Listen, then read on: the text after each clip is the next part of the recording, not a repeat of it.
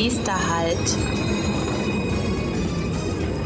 Hallo und herzlich willkommen zum Podcast der VDV Akademie. Der Podcast rund um Weiterbildung und Lernen in der Mobilitätsbranche. Nächster Halt, die Geschäftsfrau im Zug. Herzlich willkommen zu einer neuen Podcast-Folge im Rahmen unserer Serie Frauen in der Mobilitätsbranche. Ich bin Katharina Goy und habe heute das Vergnügen, mit Carmen Maria Parino zu sprechen. Seit 2016 ist sie in der Mobilitätsbranche tätig und seit dem 1. August 2020 als Geschäftsführerin Vertrieb Nahverkehr bei der DB Vertrieb. Mit ihr zusammen möchte ich heute unter anderem beleuchten, was es bedeutet, als Geschäftsfrau im Zug unterwegs zu sein. Hallo Carmen, schön, dass du da bist. Ja, hallo Katharina. Beschreibe doch einmal deinen Beruf in drei Wörtern. Oh, drei. Ähm, Hashtag Mobilitätsgestalterin, Hashtag Enthusiastin, Hashtag Leaderin. Das sind große Worte. In einem Artikel wurde einmal geschrieben oder einem Interview wurde das gesagt, dass du von der leidenschaftlichen Autofahrerin zu jetzt leidenschaftlichen Bahnerin geworden bist. Wie kam es dazu?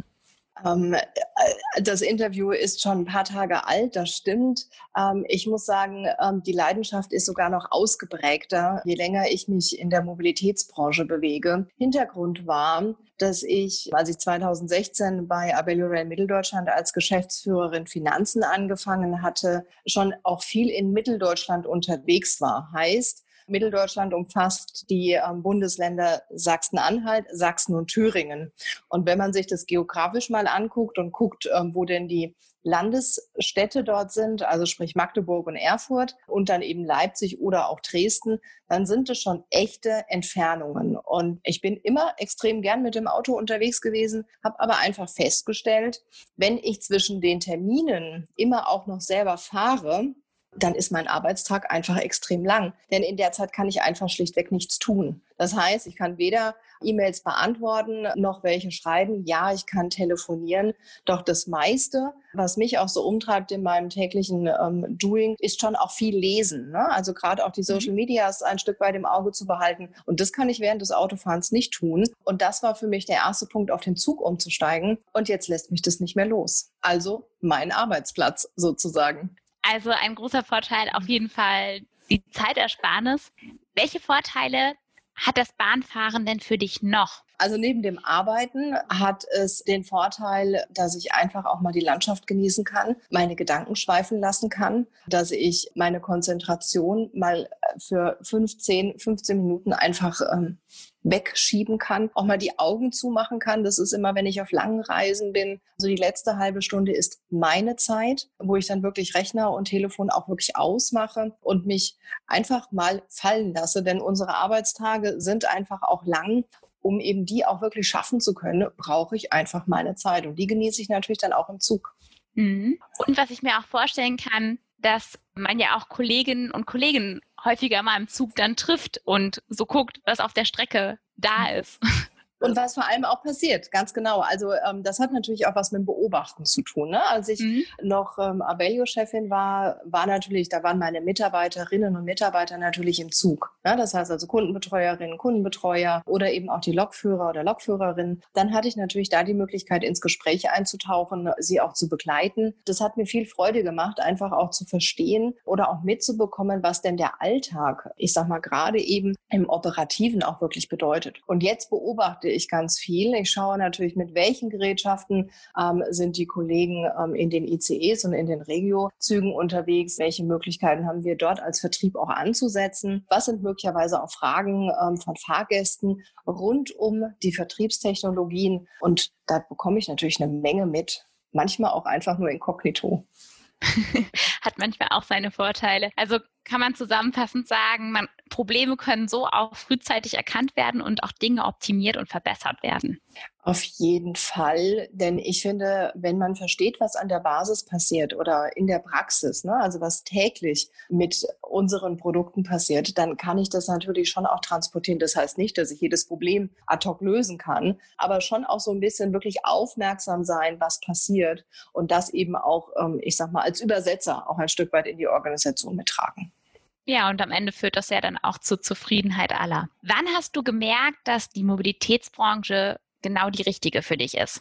Gar nicht so direkt am Anfang, als ich bei Abellio anfing, sprich im März 2016. Das hat ein bisschen gebraucht. Ich ähm, kam mir wie so ein Fremdkörper vor. Ich komme ja nun ähm, aus einem völlig anderen Umfeld. Ich komme aus dem Bankensektor, der auch, ich sag mal, Männer dominiert auf der einen Seite, konservativ auf der anderen Seite, aber gar nicht so handfest ist. Ne? Also Eisenbahn ist ja schon echt handfest.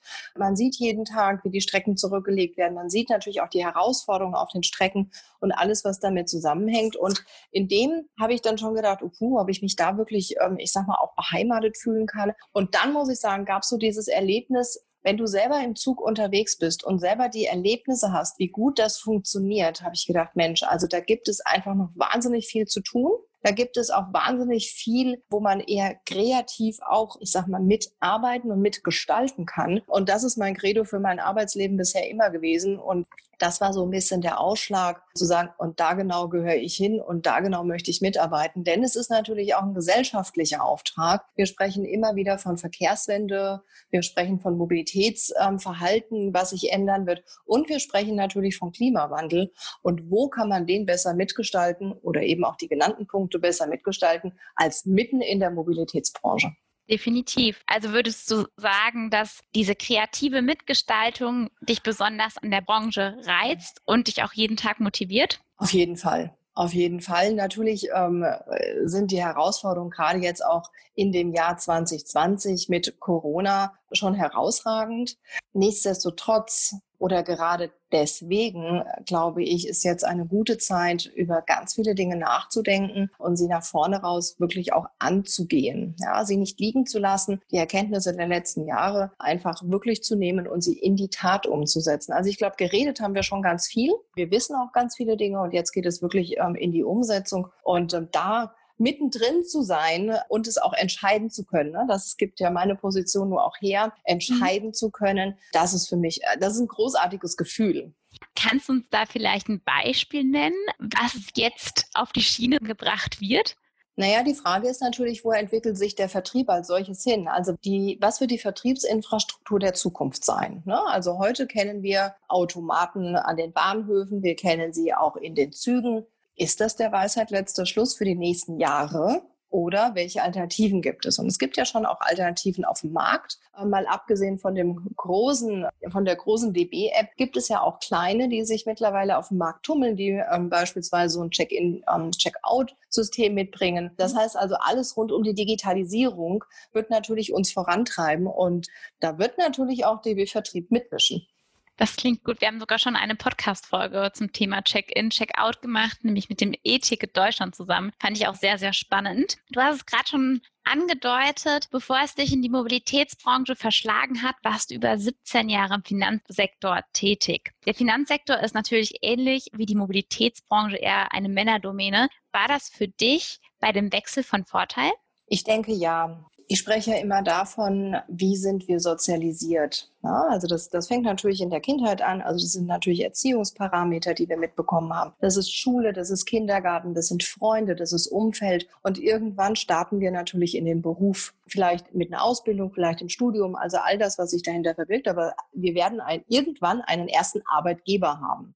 Und wenn der erste Arbeitgeber so wie bei mir, mich hat schon wirklich machen lassen. Ich glaube, da war überhaupt gar keine Frage, ob ich ähm, Frau, Mann, dick, dünn, groß, klein. Das spielte keine Rolle, sondern es spielte die Rolle, mit welcher Kompetenz, mit welchen Skills, mit welchen Ideen ähm, komme ich um die Ecke und hat mich wirklich dort einfach werkeln lassen, ja, hat mich ausprobieren lassen und ich hatte einfach einen tollen Chef. Und ich kenne das Thema der gläsernen Decke, was ja oft auch angesprochen wird, das kenne ich so nicht. Nichtsdestotrotz habe ich natürlich auch da kennengelernt, wie auch Verhaltensweisen natürlich funktionieren. Ne? Meine männlichen Kollegen ähm, gehen mit Dingen einfach anders um, als ich das tue. Da, da spielen Emotionen beispielsweise schon unterschiedlich eine Rolle.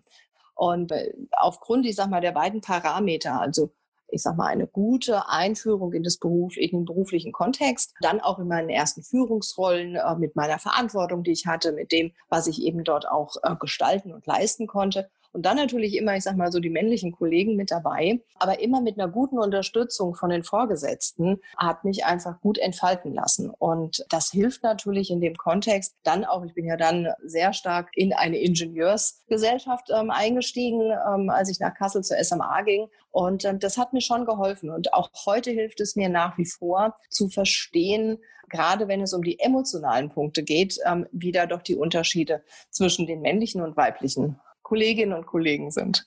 Alles klar.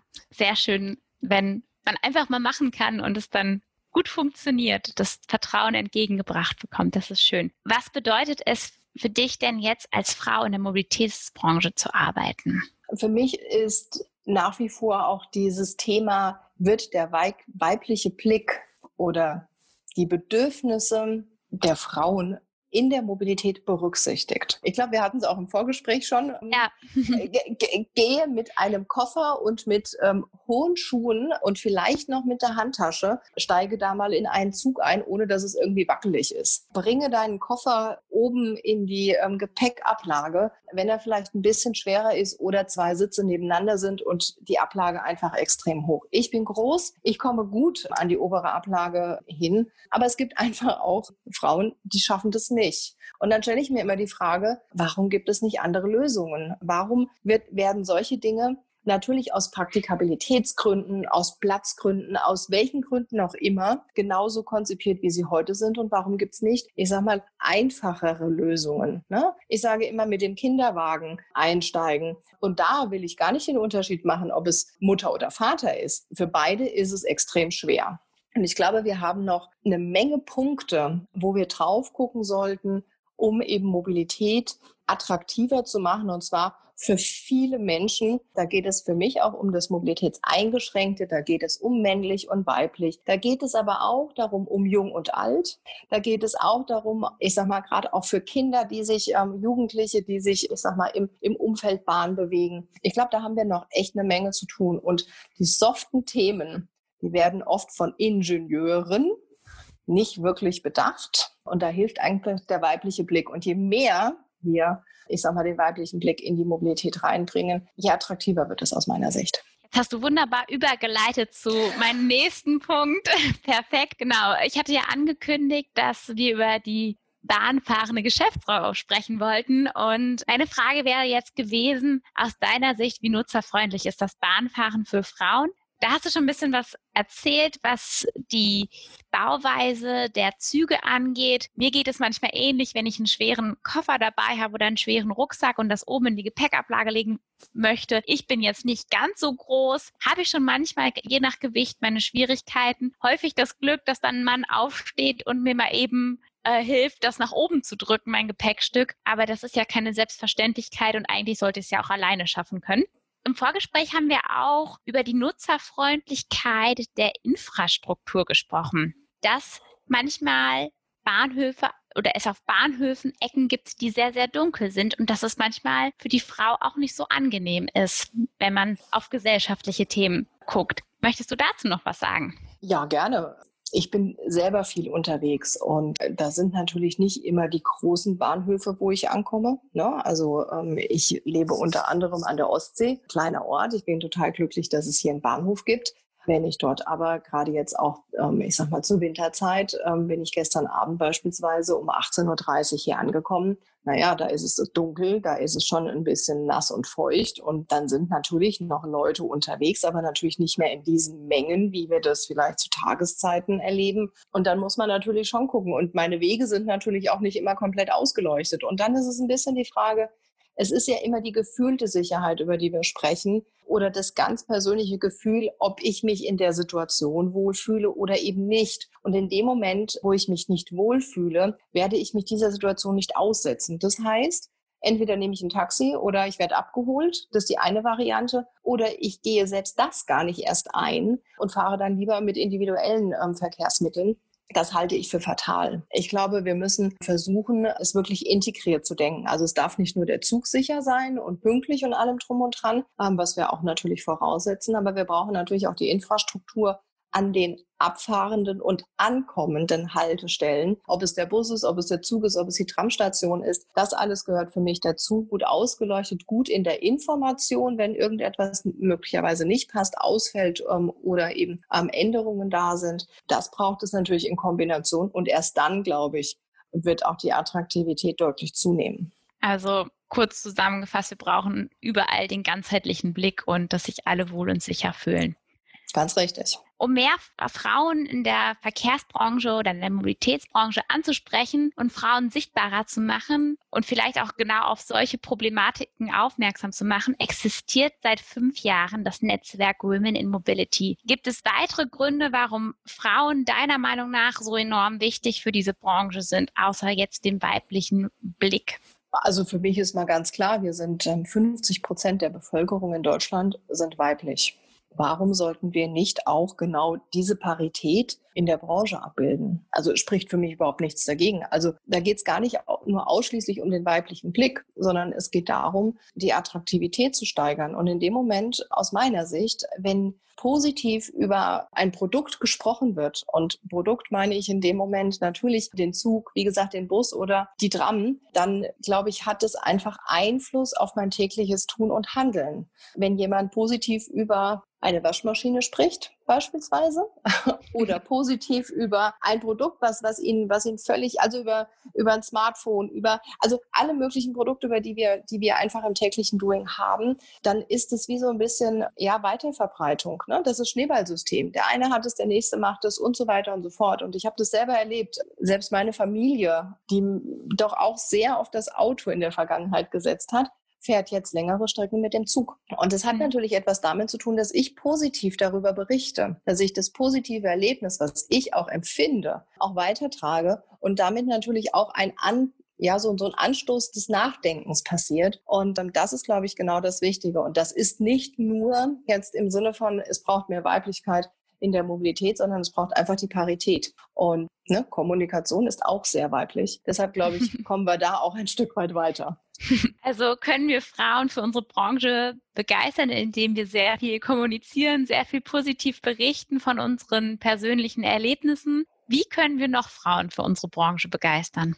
Das hatte ich auch schon gesagt. Es ist eines meiner Herzensthemen, Frauen nicht nur für die Mobilitätsbranche, sondern Frauen für Führung zu begeistern. Das ist so die eine Seite. Und das meiner Ansicht nach gelingt auch immer im Vorleben. Heißt, genau dieses Positive, so wie ich es eben schon sagte, einfach auch weiterzugeben, als Mentorin zur Verfügung stehen, gerade wenn es in, ich sag mal, in Führungsfunktionen geht, in den, in die Netzwerke hineingehen, so dass man nicht das Gefühl hat, man ist alleine, sondern wirklich da ganz stark, ich sag mal, auf die Solidarität, ne, auf das, auf das große, wir sind viele zu setzen und damit auch das Spannende in, in der Mobilitätsbranche auch zu erleben. Dem habe ich gar nichts mehr hinzuzufügen und möchte die Folge auch mit diesem Plädoyer, wir sind viele, wir können auch einiges bewegen, abschließen. Liebe Carmen, schön, dass du da warst und uns berichtet hast.